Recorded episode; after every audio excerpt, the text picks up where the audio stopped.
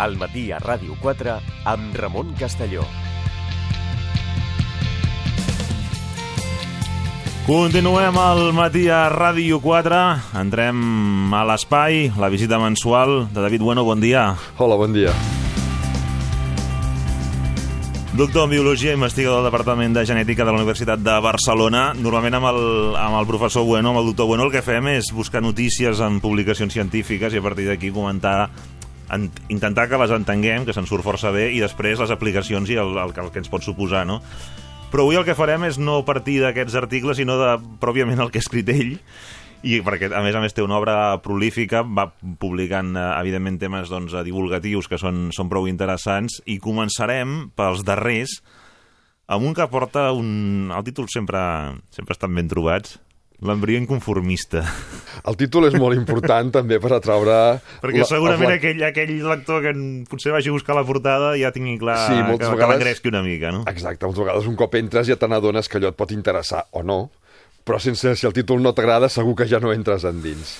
Perquè, clar, si no fossin inconformistes, potser no estaríem on estem, no?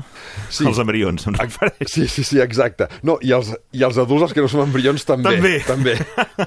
Però els embrions, moltes vegades, tenim la sensació d'uns éssers indefensos. Sí. De fet, ho són, clar. Molt vulnerables. Molt vulnerables. Fora de la mare els mamífers, sí. fora de l'úter matern els mamífers, o fora de la closca de l'ou, la resta de vertebrats, eh, no sobreviurien i per tant tenim aquesta imatge mm -hmm. d'indefensos però de fet els embrions són la clau de volta de l'evolució mm -hmm. i per mhm. tant la clau de volta de la supervivència. Mm -hmm.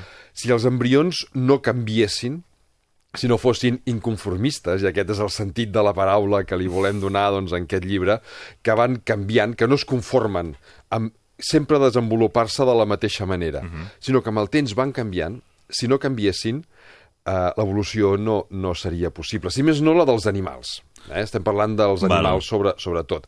I la idea és molt, molt clara. Si l'evolució el que fa és eh, canvis en els adults, uh mhm. -huh. de fet, aquests canvis en els adults s'han d'haver prefigurat en els embrions. Per tant, en l'evolució de les espècies, el, el paper dels embrions és, és determinant. És, és on, clar, no és un adult que de cop no sé què, és, és cada embrió va fent una petita modificació i a partir d'aquí hi haurà l'evolució. Exactament, exactament. Sí, sí, sí, sí. Si no, clar, si tots naixessin sempre iguals, els adults serien iguals. Eh? Aquests canvis han d'haver s'han de començar a veure i s'han de produir en els embrions. Per situar-nos, primer de tot, com funciona l'evolució de les espècies?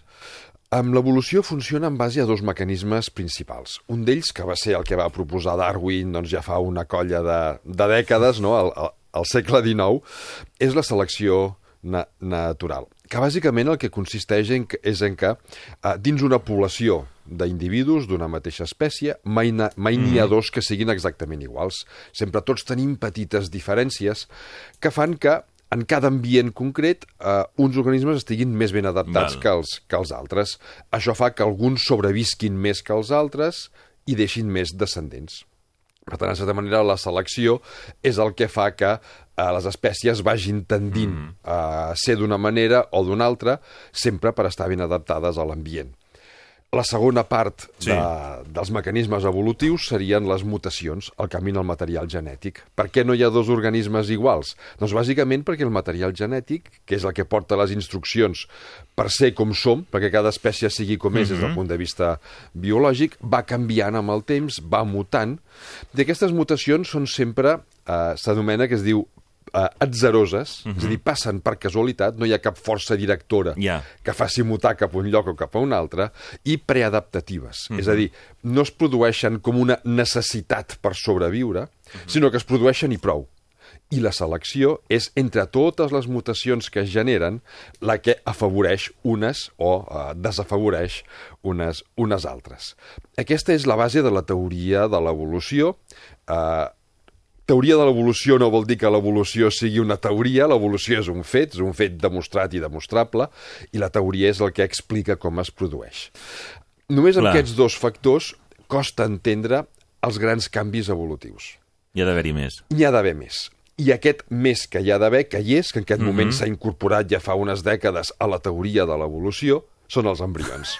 I com intervenen els embrions? Com intervenen? A veure, és una disciplina científica que va néixer doncs, fa doncs, unes tres dècades o quatre. bastant que jove, doncs. És bastant jove, que s'anomena Evodevo. Evodevo. Evodevo són les inicials d'evolució i desenvolupament, Val. eh, fent referència als embrions. De fet, Darwin ja va proposar que els embrions havien de ser molt importants en la seva teoria.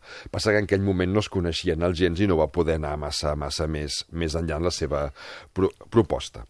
Bàsicament, als estudis amb aquesta nova disciplina científica, el que hem vist és que en els animals, treballen en eh, animals, els, els programes genètics són pràcticament els mateixos, des d'un cuc fins a una persona. Val. La idea és, si els programes genètics són els mateixos, perquè un cuc és tan diferent d'una persona, o un llamàntol d'una mosca, o un ratpenat pot No. volar, i un ratolí, No pot. que són parents, no pot, no pot volar. I eh, el que he fet ha sigut anar treballant amb aquests petits mecanismes, petits mecanismes evolutius, però que en el fons generen grans canvis, grans canvis morfològics en, les, en els aspectes. Com es fa això? Com es fa? Quines són aquestes eines? Clar. A veure, imaginem... Perquè ens situem, per, per fer-ho així que... Fàcil. Per fer-ho fàcil, a veure, fem primer una, una, una comparació amb Val. el, amb el bricolatge. A veure, imaginem que volem fer una, una taula uh Mhm. -huh. i tenim doncs, una planxa i una uh -huh. sèrie de, de, de pals per fer les, Val. Mhm. les, les, les potes. Uh -huh. Aquest seria el substrat, aquest genètic comú de tots uh -huh. els animals. Però depèn. Si nosaltres volem fer una taula quadrada, tallarem la planxa perquè sigui quadrada. Mhm. Val. Si la volem fer rectangular, doncs la tallarem d'una altra forma diferent. Si volem Correcte. que sigui alta, per exemple, aquestes taules que hi ha a les cuines de tipus americà, doncs farem les potes més llargues. Si la volem de, de sala d'estar, d'aquelles baixetes que hi ha davant del sofà, tallarem les potes ben, ben curtes. Val. És a dir, depenent de com nosaltres alterem la fusta, farem un tipus de taula, Taula o o una un altra. Correcte. Doncs funciona exactament igual. Depèn de com s'utilitzin els gens, generen unes estructures Val. o unes altres. De fet, un dels motius principals dels canvis evolutius són les mutacions que es produeixen no en els gens, no en aquestes instruccions, sinó a les zones que regulen com funcionen aquests gens. Això fa que un gen pugui funcionar durant més temps o menys temps, o una mica abans o una mica més tard, o més intensament Mm. o menys intensament. Llavors hi ha, per exemple, algun exemple Sí. de, que, que penso que és d'aquests són interessants. Exacte. Un seria, per exemple, les ales dels ratpenats. Sí. Els ratpenats i els ratolins... Dit que eren parents, eh? Són, són, són germans evol evolutius. Bàsicament, bueno, ja ho sabem, el ratpenat té ales en comptes Sí. de, de, de potes al davant Sí. i el ratolí té, té potes. Um, S'ha vist que un dels gens que fan créixer uh -huh. uh, les extremitats en, anteriors és un que s'anomena BMP. Els noms uh -huh. sempre són estranys, sempre ho he dit, eh? els noms. Val. dels gens sempre són estranys. BMP són les inicials de Bone Morphogenetic Protein o proteïna Mhm. morfogenètica de, de l'os, que és la, el mateix gen en ratolins i en ratpenats. Val. El que s'ha vist, però, és que en els ratpenats hi ha una petita mutació a la zona que el regula, que fa que s'expressi, que funcioni de manera lleugerament diferent en, rat, en, rat, en ratolins. Què han fet els investigadors? Nosaltres podem modificar gens, és el que s'anomena evodevo experimental. S'han agafat ratolins amb el gen BMP de ratolí, però se li ha posat la regió reguladora del ratpenat. Val. És el mateix gen, Val, val, canviem val, la val. regió reguladora només. Doncs bé, els ratolins aquests tenen les potes al davant molt més llargues que els ratolins normals. No són ales, segueixen sent potes, perquè segur que hi ha altres gens implicats, no és tan senzill com un sol gen. No, Però seria massa simple. seria massa simple, però només aquest petit canvi ja fa que les potes siguin molt més llargues. Clar, són potes amb dits, no tenen eh, les me membranes entre els dits que fan que sigui una ala. Per això fa falta doncs, un altre gen. Clar, com es fan els dits? Resulta que en els embrions els dits estan tots units amb un sol munyó. I en un moment determinat s'activa un programa genètic de mort celular programada que fa que la filera de cèl·lules que després que, que, que hi ha entre dit i dit es morin. Uh -huh. La qual cosa fa que els dits quedin independents els uns dels altres. Val. Doncs bé, en ratpenats, aquest gen no s'activa uh -huh. en aquesta zona. De manera que les cèl·lules que hi ha entre dit i dit no es moren, i com que no es moren, fan la membrana que uneix els dits i que ho converteix en una ala. Per tant, són diversos canvis, però són canvis molt puntuals que generen grans canvis mor morfològics. Uh -huh. Un cas semblant seria, per exemple, el de les potes de les serps. Clar. Les serps venen de rèptils que tenien potes al davant i al darrere. I en algun moment les van perdre. En algun moment les van perdre. De fet, es coneix un, un fòssil, s'anomena uh, Pachyrhachis, uh -huh. una cosa així, Sí. costa de dir aquests noms en lla, llatí, que tenia potes al darrere uh -huh. i no al davant. Doncs bé, s'ha vist que en les serps han perdut les potes, uh -huh. es diu, en dos passos. Val. La cosa fa una certa gràcia perquè són les, les, les Ja. potes, no? Bàsicament, un sol canvi en el gen que diu uh -huh. on s'han de formar les potes del davant uh -huh. va fer que es perdessin aquestes potes. Va canviar també el lloc on funciona. Per tant, és un canvi en la seva regulació. Uh -huh. Es va desplaçar cap endavant uh -huh. i això fa que ja no es puguin fer potes al davant i, a Val. més a més, que augmenti el nombre de vèrtebres. Ostres. Sí, un sol gen que controla dues característiques tan espectaculars com és tenir o no tenir potes i tenir moltes vèrtebres a l'esquena, com té una serp, o tenir-ne moltes menys, com té un, un rèptil. I després un altre gen que va canviar i va fer que es perdessin també les potes del, del darrere. És un cas que també a Mevodevo experimental s'ha pogut fer, per exemple, a serps que tenen les potes bueno, tenen, les serps no tenen potes al darrere, però s'han fet serps que tenen uh, un 31% del que seria una pota, Ostres.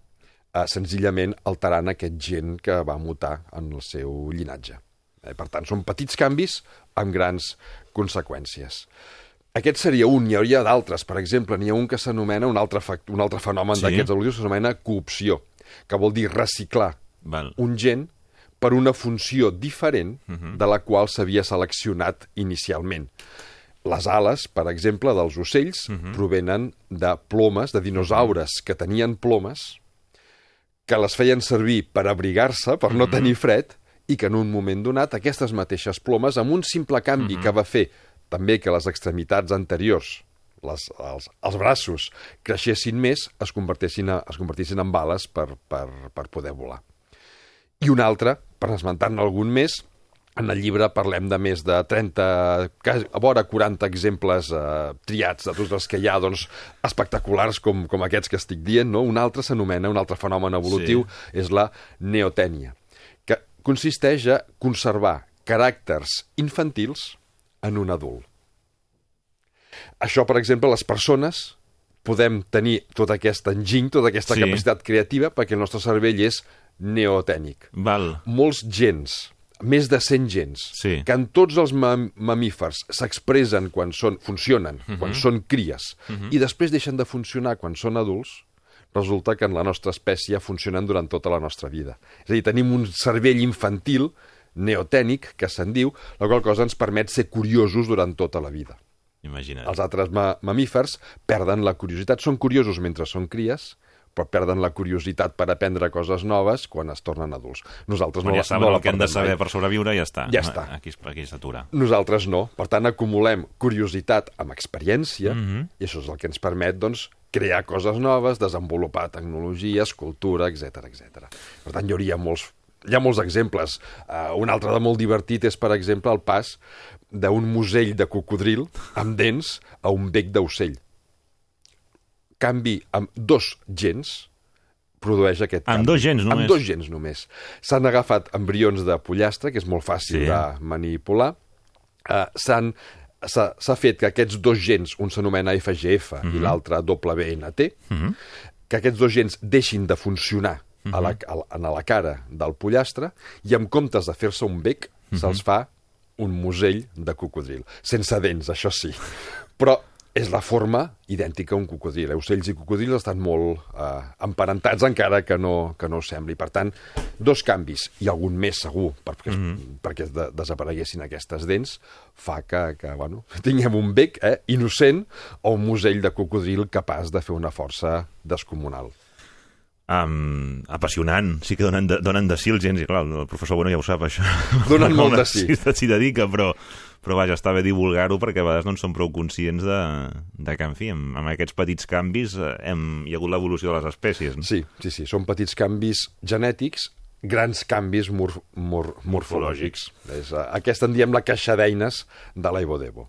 Um, avui no... Eh, la fem demà, la secció de sexologia. Parlem de sexe, però des d'un punt de vista d'una publicació, mm, sexo, una immersió ràpida. És... De què va això, David? De què va? Doncs a veure, és un llibre que... Així per situar-lo després entrarem amb alguna de les, del contingut. Mira, explica què és el sexe. Generalment, quan parlem de sexe, ens imaginem pornografia, Sí. ens imaginem... Doncs el sexe... Tenim la ment que tenim, en general. tenim la ment que tenim. De fet, l'evolució, abans Ens que ha en portat parlava, això, ens no? ha portat cap aquí. Però des del punt de vista biològic, el sexe no és pornografia, és una cosa completament diferent. Per tant, sexe no equival a pornografia. No.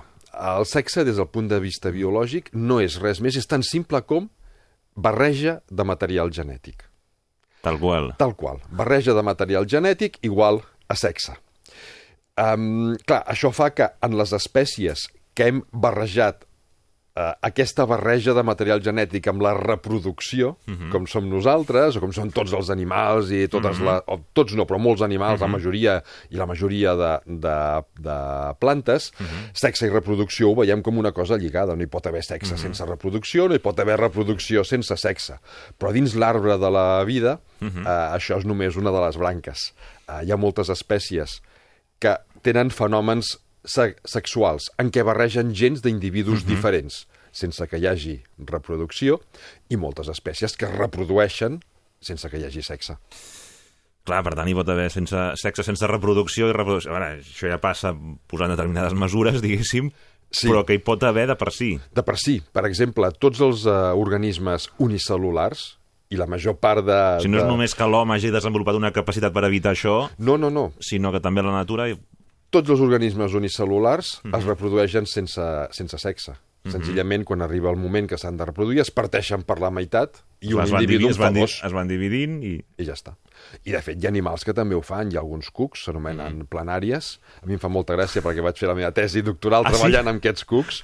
Quants anys vas estar amb... Quatre anys treballant amb ells, després uns quants més després de la tesi encara. Si vas agafar carinyo per això, molt, no? molt, molt, molt, molt, Són... Els hi tinc un, Aliats. un apreci molt, molt, molt gran. Doncs bé, aquests cucs es reprodueixen sense sexe, es tallen per la meitat Val. ells mateixos. Um, I després hi ha espècies d'animals que hem convertit uh, el sexe en una, una cosa que va molt més enllà de la re reproducció. De fet, en l'espècie humana, en tots els mamífers socials, el sexe és un generador de vincles Val. so socials. Per mantenir l'estructura del grup unida, el sexe ajuda, contribueix. No és l'únic factor, però és un dels factors que, És- que, que, que pesen. És una de les coses pels quals serveix el sexe, doncs. Exactament, en la nostra espècie. Amb d'altres no. Els bacteris, per exemple, també, també tenen fenòmens que s'anomenen se sexuals o de parasexualitat sense re reproducció. Bàsicament, el sexe serveix per generar noves combinacions de material genètic, de manera que generes diversitat en els individus. Abans parlàvem de la, de la selecció, que tria entre tota la diversitat, doncs bé, aquesta nova barreja de gens el que genera és diversitat genètica. Val. És el que permet que, els organismes siguin sempre diferents dels fills dels seus pares i, per tant, que sempre n'hi hagi algun que es pugui adaptar millor a aquell ambient on, on viu. És un mecanisme simplement d'adaptació i supervivència. Els bacteris, per exemple, eh, s'ha vist que quan el seu ambient canvia i no viuen bé, no estan còmodes, s'intercanvien gens els uns als altres. Val. I això és sexe. Barregen gens dels uns amb els altres, sense reproducció. Senzillament s'intercanvien gens. I amb aquest intercanvi, molts bacteris surten perjudicats i moren, però sempre n'hi ha alguns que obtenen la combinació bona per sobreviure en aquell ambient, i això assegura la supervivència d'aquella espècie. I per què hi ha dos sexes? Uh, bé, això sen- senzillament anava a dir, és un accident de la na, na, na, natura. Probablement és el més senzill en els animals. Tots els animals tenim dos sexes, però no és cap re, re, re, requisit. N'hi pot haver molts, molts més, encara que sempre s'aparellen uh, de dos en dos, eh, un a un. Vale? Això sí, però per exemple hi ha espècies de llevats que tenen 13 sexes diferents que es poden aparellar tots amb tots menys amb ell mateix. Val. I la idea és que si t'aparelles amb algú, és a dir, si intercanvies gens amb algú, que no sigui un germà teu. Clar. Perquè si no, l'intercanvi no serveix de res, Val. perquè tens els mateixos gens o molt més semblants. I el sexe garanteix que si t'aparelles amb algú d'un sexe diferent, n'hi hagi dos, n'hi hagi 13, o n'hi hagi 28.000, 28. el rècord el té una floridura rècord Guinness absolut, eh? Una floridura que té 28.000 sexes diferents, si t'aparelles amb un, t'intercanvies gens amb Mhm. algun d'un sexe eh, que és diferent, segur que no és germà teu i, per tant, pot sortir d'allà una combinació que sigui bene beneficiosa. I el sexe en l'espècie humana? En l'espècie humana ha adquirit doncs, un, un protagonisme que va més enllà que en qualsevol altra espècie, Mhm. per diversos motius, però el principal és que és un poderós vincle eh, d'unió social De cohesió, també, de, de, de cohesió, de cohesió en la parella Mhm. I la cohesió en la parella es transforma també en cohesió social. Per això hem culturalitzat el sexe, per això hem legalitzat el sexe, per això durant temps de forma totalment irracional s'ha il·legalitzat determinats tipus de, de sexe, quan en el fons qualsevol manifestació d'aquestes no és res més que el mateix instint que tenim d'unir-nos als altres, de mantenir aquesta cohesió de, de grup. Doncs aquestes són les dues publicacions que hem explicat avui, l'embrió inconformista i sexo, una, una immersió ràpida. Moltíssimes gràcies, David. A vosaltres. El professor David Bueno, doctor en Biologia i investigador del Departament de Genètica de la Universitat de Barcelona. Fins al mes que ve. Fins al proper mes.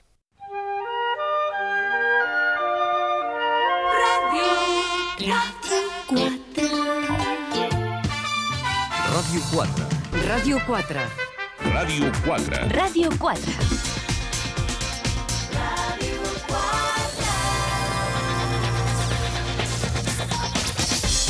Hola, sóc Alberto Romero i vull felicitar els 40 anys de Ràdio 4, una casa en la que he crescut, he viscut i he rigut. O sigui que 40 més, si plau. Felicitats.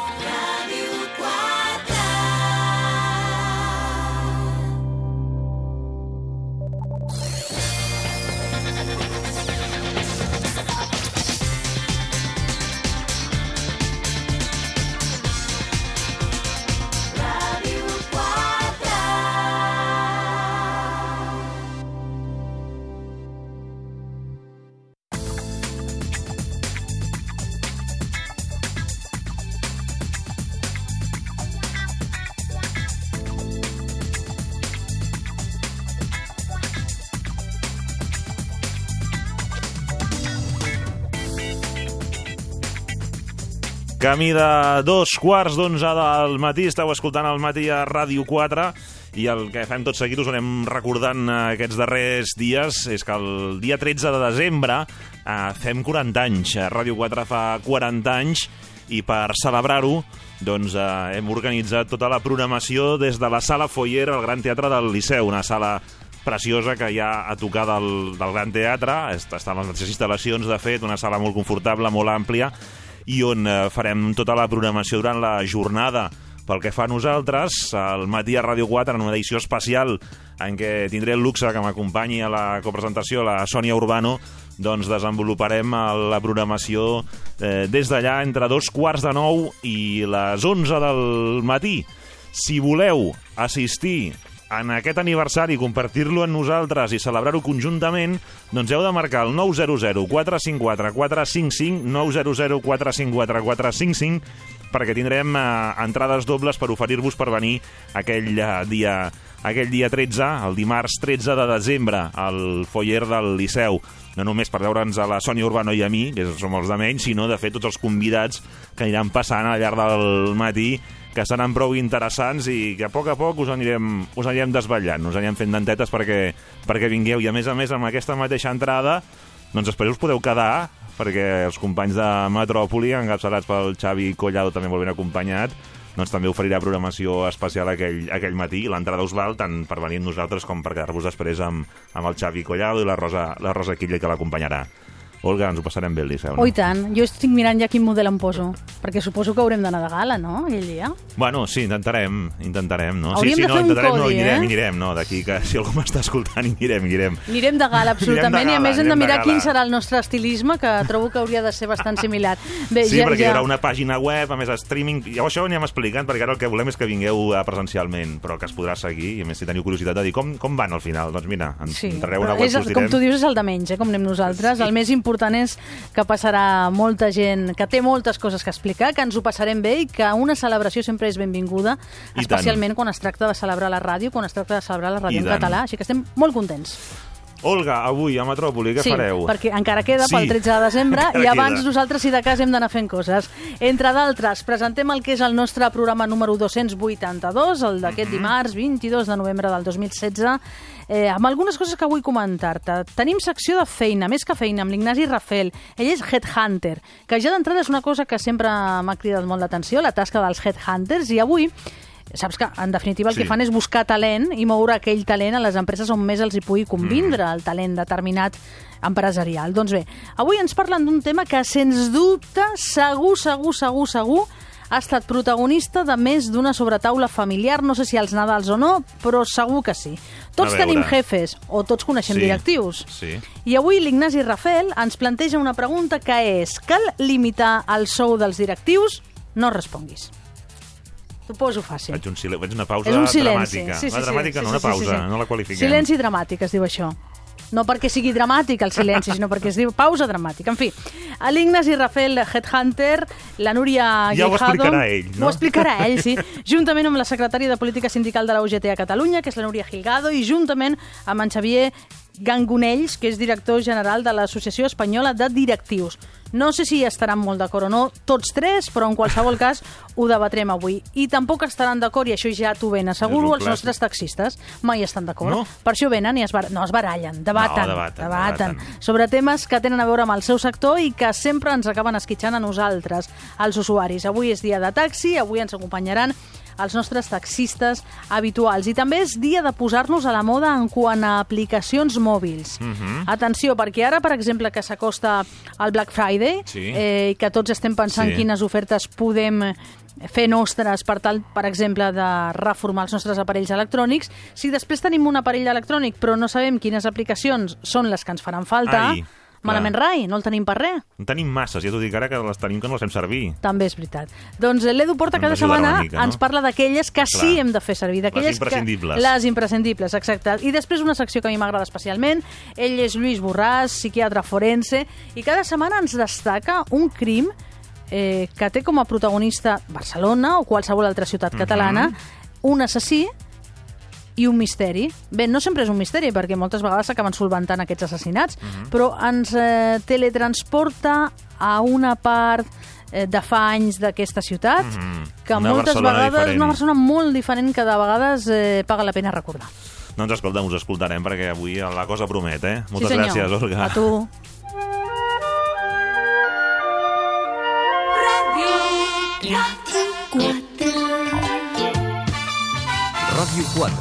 Ràdio 4. Ràdio 4. Ràdio 4. Ràdio 4. Hola, sóc el Paco Penya. Durant 32 anys vaig estar a Ràdio 4 col·laborant en tots els programes de motor i algunes coses més. Em va canviar la vida. Aquell 1982 vaig conèixer gent formidable, gent que ja no hi és, gent que ens ha deixat, però gent que ha agafat el relleu perquè Ràdio 4 sigui gran. Sempre t'estimaré, Ràdio 4.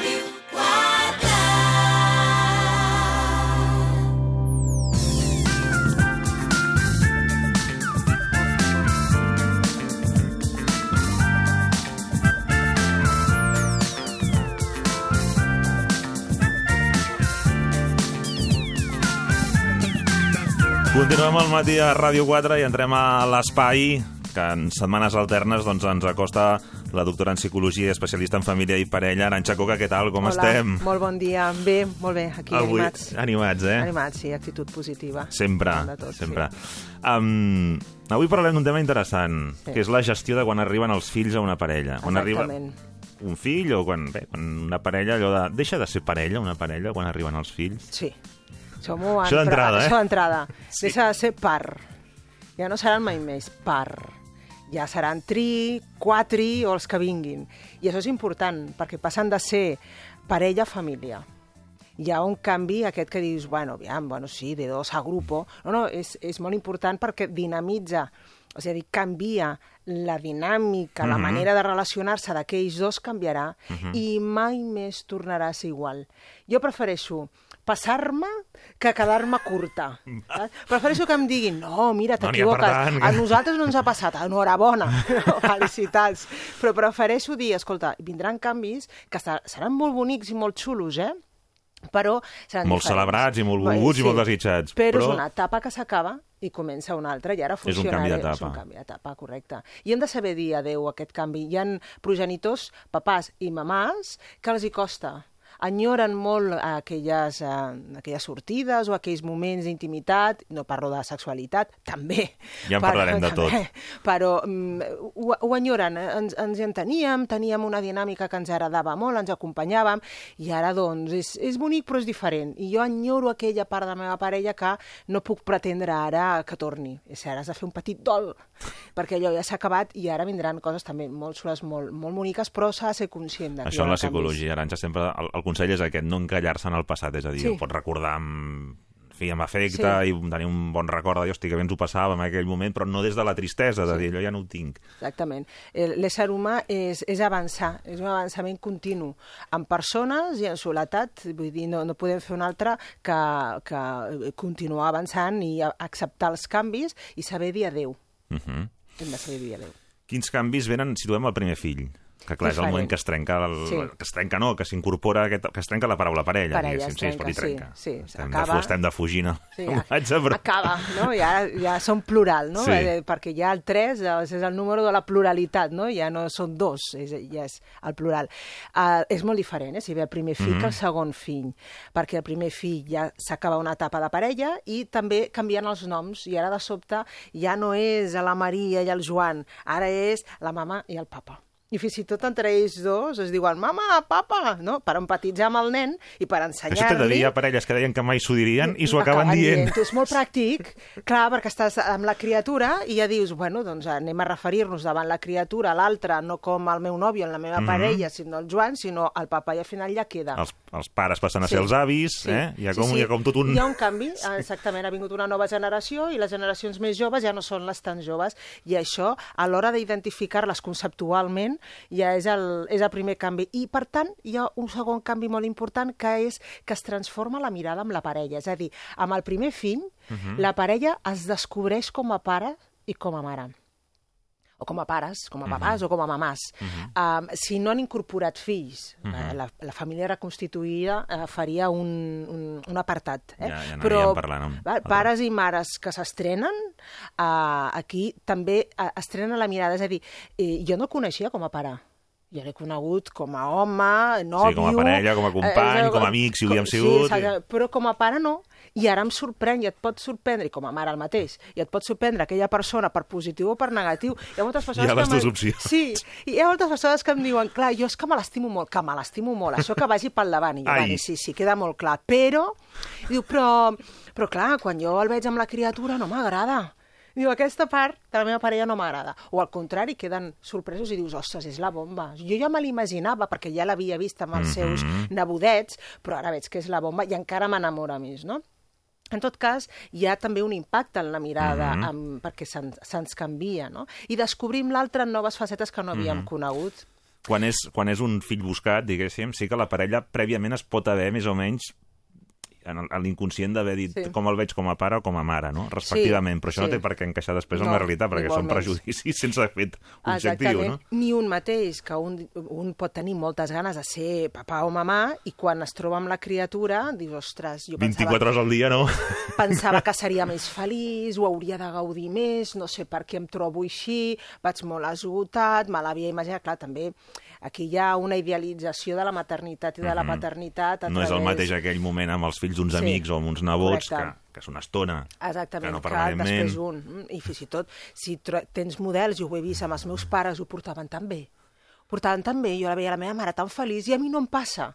Llavors, clar, mm, agafem models ideals que de Mhm. vegades, doncs bé, la realitat és una altra, ens podem entristir perquè veiem que no, veiem que no s'acompleixen les expectatives, però no ens hem d'angoixar, eh? ho hem de viure amb autenticitat i amb paciència, això és important. El segon consell, les ganes Ah. de fer-ho bé i el ser crítics. Sí, sí, uh, sobretot en, en això, amb els papàs uh, que s'estrenen, no? els, els, primerencs. Els primerencs mm, ho volen fer també, sobretot si és molt desitjat, que es poden tornar molt perfeccionistes. Un amb l'altre, fins Un amb l'altre. I, I llavors es comencen a corregir. Això és tal. Però no t'havia dit, però que no et fixes. És que no- És que no, el, el No pro... has preparat i el no sé què. Sí, sí, sí, es tornen... Aviam, diu, no m'havia parlat mai així. Llavors, Vols dir que l'estàs agafant bé, aquí para cap a mare, no? L'alletament, de dir, si tu, què en saps tu, com per donar consell? Sí, dius, agafa el de l'altament. A mi em funciona així, per tant, si a, tu, a mi em funciona així, vol dir que així és com ha de funcionar. I comencen les, les, els primers retrets importants i, i importants perquè es diuen amb passió, perquè, clar, està en joc la vida de la criatura. O sigui, ja no és el retret de perquè si podrem sopar més còmodes, no, no, és el bebè. Llavors, aquella crítica es fa amb contundència, perquè és vida o muerte. Eh? I, I llavors la, la parella també veu, així com deia, que gira la mirada, es canvia la mirada com un mira l'altre, també canvia de vegades, eh, molt sovint, com es parlen l'un a l'altre. I descobreixen doncs, eh, que l'altre fins a quin punt eh, pot ser rancorós. O sigui, jo no sabia que podia ser tan rancorós. No? eh, acabem de descobrir noves, com deia, noves facetes i noves maneres de comunicar-se en, en la parella.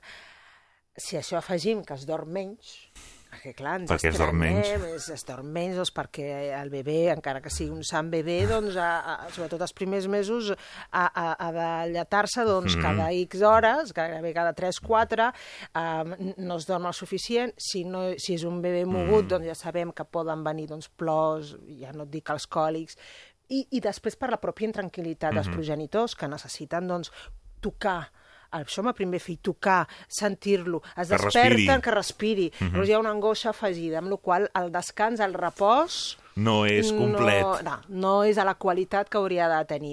Això implica més estrès, anem més, més esgotats, més estrès, el nivell de paciència baixa i el nivell de crispació puja. Uh -huh. Amb la qual aquí les, les parelles han de tenir, sempre els hi recomano, molta paciència i no prendre's res personal. Encara que el missatge sembli sigui- personal. Dius, és, una, sí, és, una, és un missatge contextual. Uh -huh. Ve per un context d'alt estrès, uh -huh. no ve per tu, exactament tu, que ho fas bé o malament.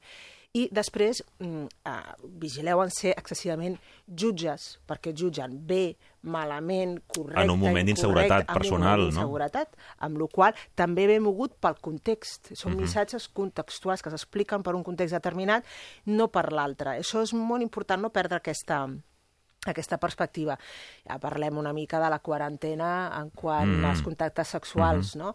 També hi ha molt d'esgotament, eh, la parella de vegades es proposa, però mm. arriba a la nit i no està ja en su cuerpo. Ara- ara Ja que- no ara que dorm, dormim. Ara que dorm, dormim, correcte, correcte, exactament.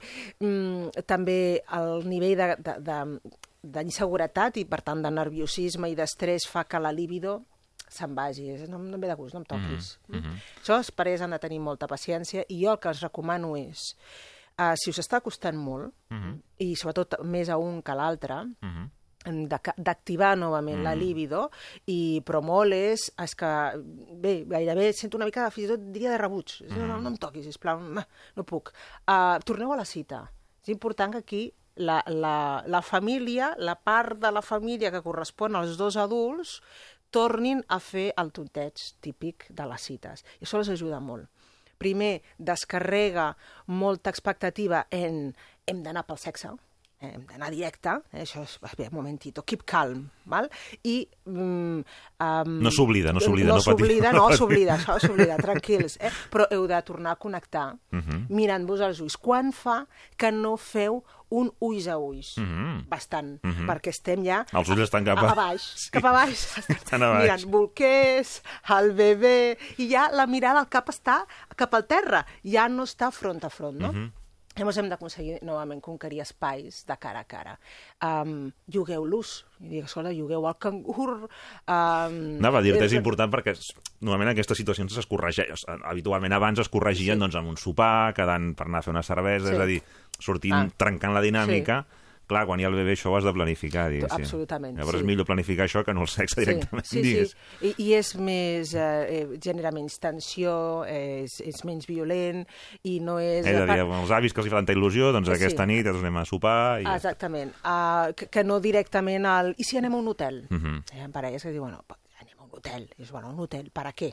És, sortim, hem deixat el bebè tot preparat, li hem dit als cangurs, aquí tens tot, els bolquers, Sí. sí. si es desperta, Sí, si no es desperta, sí. i ara anem a un hotel. no? treure'ns la roba. És, Quan el cap està pensant, vols dir que la quan cangur és prou bona? Exacte. Tindrà de tot. No posis el Que no telèfon... truquin. No posis el telèfon en silenci. Diu, com no has de posar el telèfon en silenci? Diu, si truquen no el sentirem. Uh, aneu a la cita. Mm. Aneu a l'hotel, millor estreneu al restaurant de l'hotel. Sí. Uh, Toqueu-vos, feu manetes. Mhm. Feu, feu piquitos, Mhm. petonets d'aquests. Eh, torneu a ser dos adolescents que tontegen i, Mhm. que es, i que es descobreixen. Um, I allà comenceu a sentir. Val. I Aquí ja hi haurà la segona part la, tercera, i la tercera part. Clar, i de vegades, de vegades passa, de vegades no, eh? La família doncs, pot sorprendre també. Descobrim noves facetes de la parella, però també podem descobrir noves facetes de la, de la família, Sí. la pròpia i la política. Dius, jo no sabia que la meva mare no me la imaginava com una àvia tan possessiva, tu.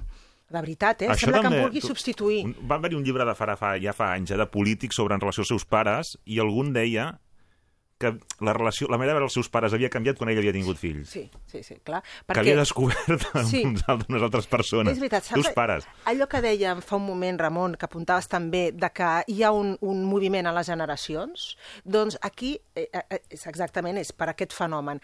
Ara ja no ets fill dels teus pares, eh, ara ets mare o pare dels teus fills. Amb la qual els teus pares passen a ser eh, directament també, canvia el concepte, ja no són pares, són avis. Són els avis dels teus fills. Sí. Llavors, hi ha canvis, això eh, conseqüentment porta canvis en la manera de respectar, eh, de, de, perdó, de comunicar-nos. Ja parlem com a mare i com, o com a pare i com a avi. Ja no parlem com a fill i mare, sinó com a mare dels meus fills, per exemple, i com a avis eh, dels seus nets. La dinàmica canvia. Absolutament. Absolutament. Llavors, hi ha molta gent que ho percep i ho nota. De vegades per bé, dius, ostres, que bé. Ara no m'havia parlat mai així. Dius, mira, és que ja no et veu com a fill. Ja no està nen, no sé què, ja no t'està educant a tu. Ara ja passa d'educar uns altres i, per tant, a tu ja t'està donant tractament d'adult. Dius, ostres, és meravellós. O de vegades al contrari. Uh, no et dona tractament d'adult, sinó tu ets una criatura que acaba de tenir un bebè. Llavors, tu, criatura, que no tens ni idea... Jo ja ho he passat. Eh, jo ja ho he passat, deixa que m'encarregui jo del bebè. Dius, la meva mare o el meu pare no hi ha manera de que em, em reconegui com a adult que acaba de parir com a adult, encara continuo sent la seva criatura que acaba de tenir un bebè, com si fos un menor que ha tingut un, un bebè. Llavors, aquest, aquestes coses mm, és, és curiós i passa d'un dia per un altre. O sigui, això amb, amb el naixement del bebè, plam, eh? Sí. en el moment de l'hospital, no? La... Hosti, aquell moment és... és... és, és heavy, eh? És heavy. Hi ha meus pares que el temen. Jo... He vist molta gent superada, eh, Sí. hospitals. Sí. Que vas a visitar i ja hi tornem un altre moment, quan que estic tenien més ganes de tranquil. marxar, sisplau, vull anar a casa. És que tothom Ah, opina, eh, a més a més. Eh, Tothom, i llavors, i de vegades... Eh, eh, També cap- t'ho dic, eh, des d'infermeria, tothom reps Tothom, sí. molts inputs. Posa tal així, posa tal això, això és que tal... Ah, és que no et fa tal? No sé què. Eh, És normal que baixi de pes, per tant... Eh, clar, Ja ho heu dit, ho heu preguntat, si això és normal. Ah, si això és normal. I, I al final és el camerino de los hermanos Marx, alguns. Hi ha molts papàs i mamàs que tenien ganes de... O sigui, no s'han volgut estar ni els tres dies. Anar ja, si ja casa, podíem ai. caminar ja directament cap a casa, estem a la nostra zona, prenem el control de la situació Ja demanarem ajuda quan la necessitem. i ja anirem donant hores de visita a casa.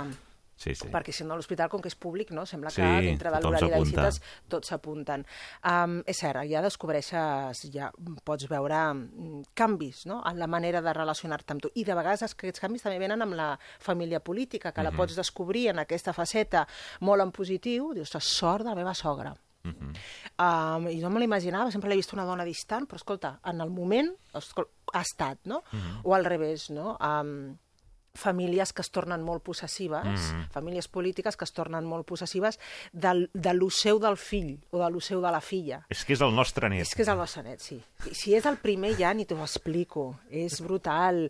I, mm, i, i aquesta, aquesta definició que a vegades em donen, no? Me'l roben. I home, com que te'l roben? No, no, és que és venir a casa, jo el nen, el meu fill ja no l'he vist.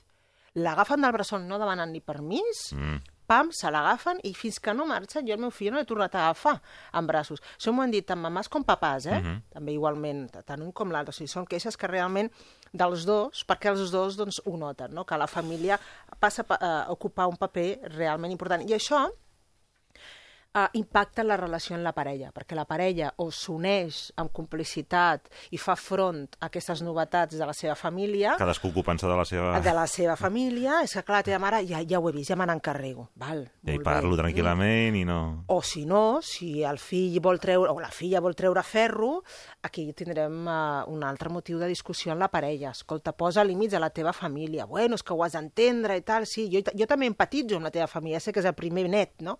Però, clar, és una invasió. Llavors aquí, o la parella va una, Uh -huh. o realment pot ser motiu de, de discussions entre, entre ells dos. No obstant, uh, les parelles repeteixen. És a dir, aviam, aquí estic fent jo la, la Sí. llista de, oh, Dios mío, Sí. però uh, la qüestió... majoria repetirà. La repetiran i aniran al segon fill. Per què? Hi ha parelles que descobreixen que això de deixar de ser part i ser plural i ser família els hi encanta. Descobreixen que el grup els tira molt. Fins i tot els dona S'enganxen. amor, s'enganxen. És a, fins i tot s'enamoren més de la parella al veure el pare o al veure el Mm. mare. Dius que és una marassa, és una marassa. Dius, què, t'agrada la teva marassa, eh? Sí, li Els posa, hi mola, t'agrada, eh? Els mola molt. Llavors dius, ostres, doncs ens encanta ser família, ens encanta ser grup, no? I sí, sí, és un estrès i tal, però és tan xulo que anem a buscar un altre i van a buscar un altre. Mhm. De vegades és perquè s'ho passen molt bé amb el fill, és a dir, són, nyinyer, són, són nyinyeros, mm -hmm. uh, els agrada, i dius, bé, uh, sí, entre nosaltres dos estarem com mm. estarem, però ens ho passem tan bé amb el petit, aquí hem d'anar en compte perquè la, la satisfacció del grup Mhm. ja no és per ells dos, ja és pel, per la criatura, Mm. mm. s'ha d'anar en compte, no? Llavors el motiu d'unió ja és... És que molts, molts altres nens tenen germanets en Eh, aquest sí. moment i. Sí. i l'altre reclama, que jo també vull... Exactament, exactament. Uh, poden haver aquests, aquests gelos a vegades, no? Mhm. eh, però bueno, ens ho, ens ho passem també amb, amb el nen, els Nadals, ara que venen Nadals, és tan bonic de veure-ho que volem repetir. Llavors, mm. bueno, una altra Tornem-hi. vegada, torna. I de vegades és, això és curiós, eh? m'ho he trobat molt sovint, van a buscar un altre fill per fer-ho millor Mm. que amb el primer És fill. que ara amb tot el que sabem... I... Sí, amb tot el que sabem, i pobres, ja primer estàvem tan nerviosos, i jo vaig agafar aquella depressió postpart, per exemple, o um, no vaig agafar la baixa, vaig estar molt poc per el meu... Ara ho vull disfrutar ara més. Ara ho vull disfrutar més, ara vull tenir un altre per fer-ho bé. Llavors és un altre dels motius, no?, eh, fruit de l'estima, però també de certa culpabilitat, Mhm. Que fa que mm, doncs, les parelles, són els motius que les parelles diuen, va, vinga, va, anem a tenir Anem-hi. un altre. I de vegades per projecció de la pròpia experiència. És que nosaltres érem molts germans, Sí, això també ho diuen. i llavors, com sí. que, clar, tenim molt bona experiència, sent molt, bo- molts germans, doncs, escolta, és igual com ho portem nosaltres. El, el nen ha de tenir un altre germà. Si els meus pares se'n van sortir... Sí, nosaltres- se'n sortirem. Llavors, per projecció del model ideal, has de buscar mm, el segon fill. I amb el segon fill poden passar dues coses, que és que la parella o eh, encara es reforci més per la complicitat davant les adversitats que pren, o bé que aquestes adversitats doncs, eh, faci minvar la relació de parella i entri en una espiral de negativitat. Jo hi ha moltes parelles que quan em truquen i em diuen és que eh, hem entrat en, en un mal rotllo que no ens en sabem en sortir. Una mala dinàmica. Sí, una dinàmica de... Tot, al final tot és negatiu. Jo li dic l'espiral de negativitat. Mm. I dic, que he tingut ja el segon fill? Diu, sí. I veus, se- sembla aquí la bruixa pirula que porta aquí.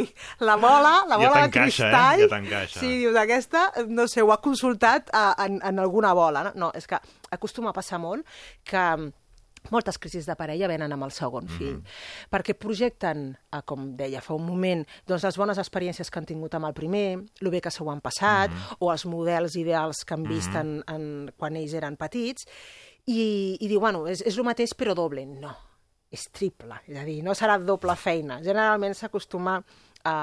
No, no és com si tinguéssim dues criatures, és com si tinguéssim tres, cri... eh, tres criatures. És a dir, el nivell d'esgotament acostuma a ser Més alt. bastant més alt.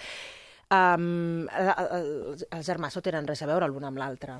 Llavors, el que t'ha funcionat amb el primer fill, de sobte no et funciona amb el segon fill. I dius, ai, caram, ara vaig perdut o vaig perduda. Però si que- dormia molt aquest, Sí, aquest per què no du- dorm, si fet el mateix? Sí, i jo amb això em servia. Ho feia això, jo el canviava d'aquesta manera, li feia el bany, i això em servia i es calmava. I aquest fa unes pataletes Va. ara, que no sé... No, sí, llavors, clar, van molt perduts, es posen molt nerviosos els pares i han d'atendre el primer. És a dir, si a sobre et poses nerviós, però clar, tens un altre que està esperant també què tal, és doble feina, no, és com si fos triple feina. Llavors, pujar el nivell de- d'estrès és bastant Clar, si un alt. es posa malalt, l'altre no. Igual Sí. ten... Sí, hi ha dos exacte, vies en aquell ha- moment. Exactament. Llavors, clar, pujar el nivell d'incertesa, el nivell d'estrès, I quan puja el nivell d'estrès sempre baixa el nivell de paciència i com el, i la crispació uh -huh. torna, torna a sortir. Um, si sumem els gelos que pugui tenir el primer fill, si és una Mhm. mica ja grandet, doncs farà gelos, és més feina també, no?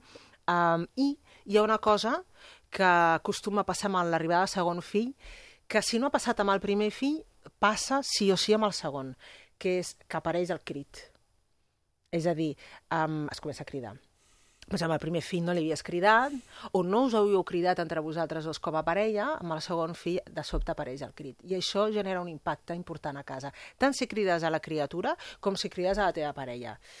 Eh, És com si hi hagués un antes i un després. No? I dius, ostres, ja... Ha- ha mm, canviat un una cosa, no? Sí, ja ha canviat alguna cosa, no? I aquí la falta de respecte ja... Eh, no? La manca de respecte ja acaba...